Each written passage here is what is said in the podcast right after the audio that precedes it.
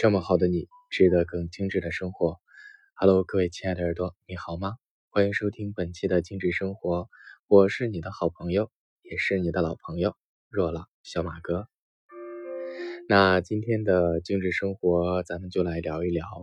芳香跟情绪的那些事儿哈。那为什么会有今天的这个节目主题呢？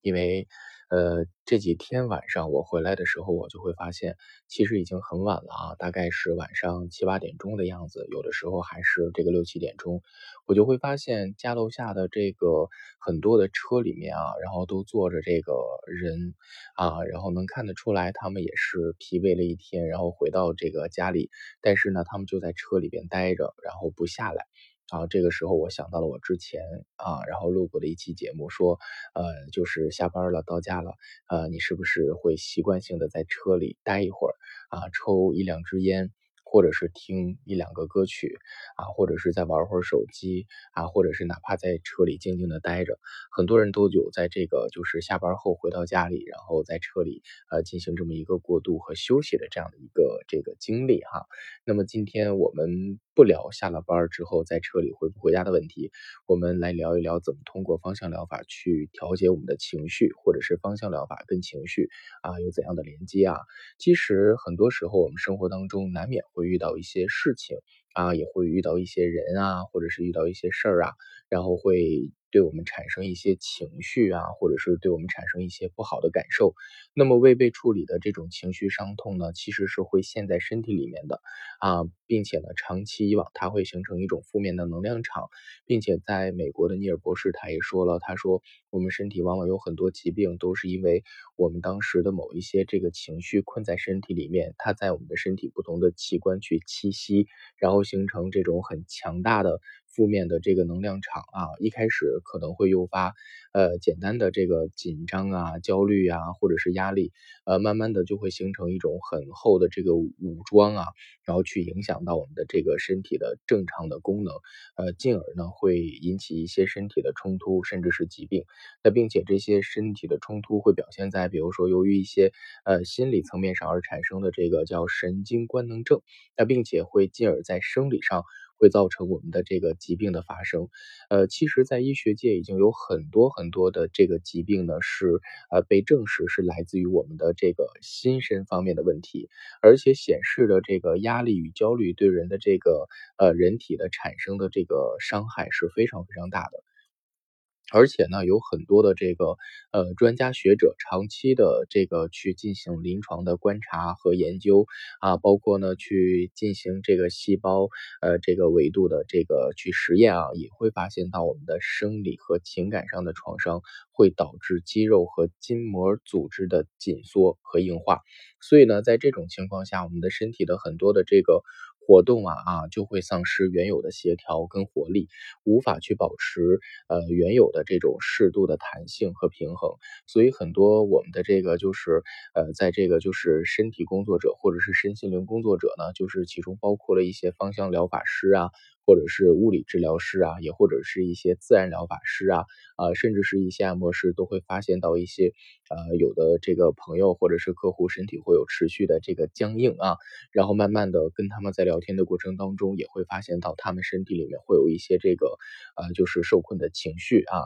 并且会发现他们的心理的应激弹性也会变小，他的肌肉也会变得很僵硬。呃，如果我们一直都会处在某种的情绪下，比如说。呃，一个人他历经短暂的恐惧、呃悲哀或者是愤怒之后啊，他通常会表现出呃某种的态度，而对外界来说呢，这种姿态呀，呃，就是比如说某种这个特定情绪，它就会有一些外在表现。那么如果一直重复那种情绪，或者是呃把我们的这个身心置于那种强烈的心境下。往往就会形成一种所谓的习惯模式，那而身体的这个肌肉结构呢，也会因此而固定下来。那就比如说，呃，好像是我们的情感在那个点啊，就在那卡住了啊，就是卡点在那儿，因此呢，常常会形成这个就是疾病的发生。但是也常常在治疗的过程当中啊，你会发现，呃，因为显著的这个身体的病因，那么因为就是我们找到了这个卡点，他身体上的问题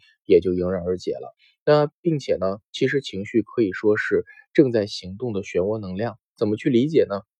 嗯，其实这种漩涡能量是。呃，可以去影响到我们的身心平衡的，而且它是以一种这个与日俱增的这个漩涡越变越大、越变越大的这样的一个情况，所以我们要及时的去疏导困在身体里面的情绪啊，并且呢，在行为上，当人呃受到一些痛苦的时候，或者是这个痛苦大于我们的心理的承担的能力的时候，其实我们往往选择的方式是自我封闭和逃避，或者是假装没关系，这种就是啊叫自我抽离嘛。那也有可能是不自主的会去攻击。别人啊，很显然，情绪的困扰常常会带来知觉上的混淆、困惑呀，或者是使我们没有办法去真正的去保，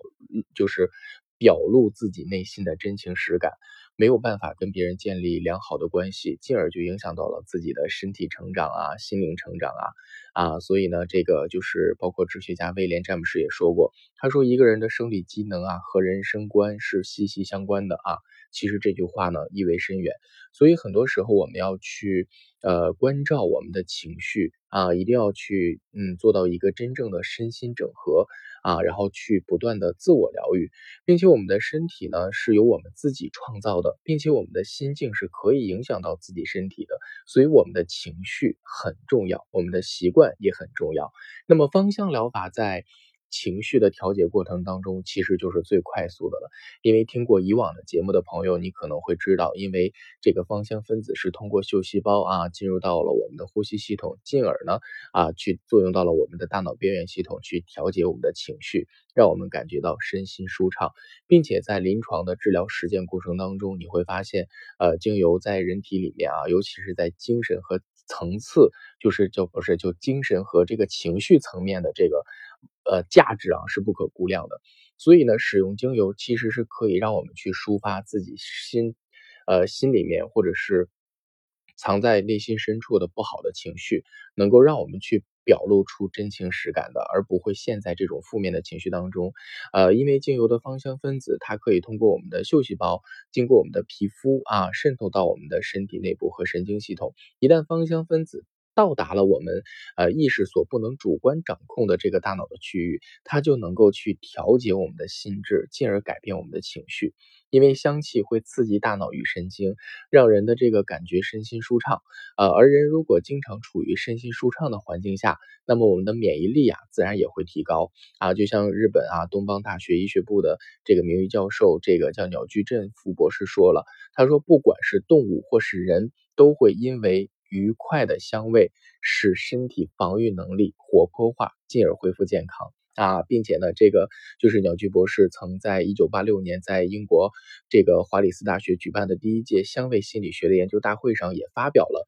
精油对脑波的影响的实验结果。他强烈的表示，香味能够调节脑波，茉莉香味会使啊头部的红色加强，成为交感神经运作良好的兴奋状态。呃，但是薰衣草的香味会使脑部全部镇静下来，并且阿尔法阿尔法波会持续出现，所以很多的临床科学证明，这个香味儿的刺激对身体是有积极作用的，而且香味呢，它也不是单一的。所以呢，在这里跟大家分享一些就是呃调节我们身体和情绪的精油哈。那么比如说我们就是有一些就是人经常容易这种情绪性的疲惫，或者是感到这个沮丧啊，这个时候你不妨可以去选择檀香。薰衣草、迷迭香、柠檬啊，然后进行香薰。如果有的朋友会有焦虑的问题，那么你可以经常性的去使用甜橙、柠檬、薰衣草、玫瑰、天竺葵、檀香、依兰依兰去香薰。那如果有的朋友有失眠的困扰，那你不妨去选择薰衣草、岩兰草、黑云杉、雪松。啊，檀香、柠檬、玫瑰、洋甘菊都可以。那比如说，有的朋友经常会有一些这个焦虑性的疼痛。什么叫焦虑性的疼痛呢？就是他的身体没有任何器质性的病变，但是他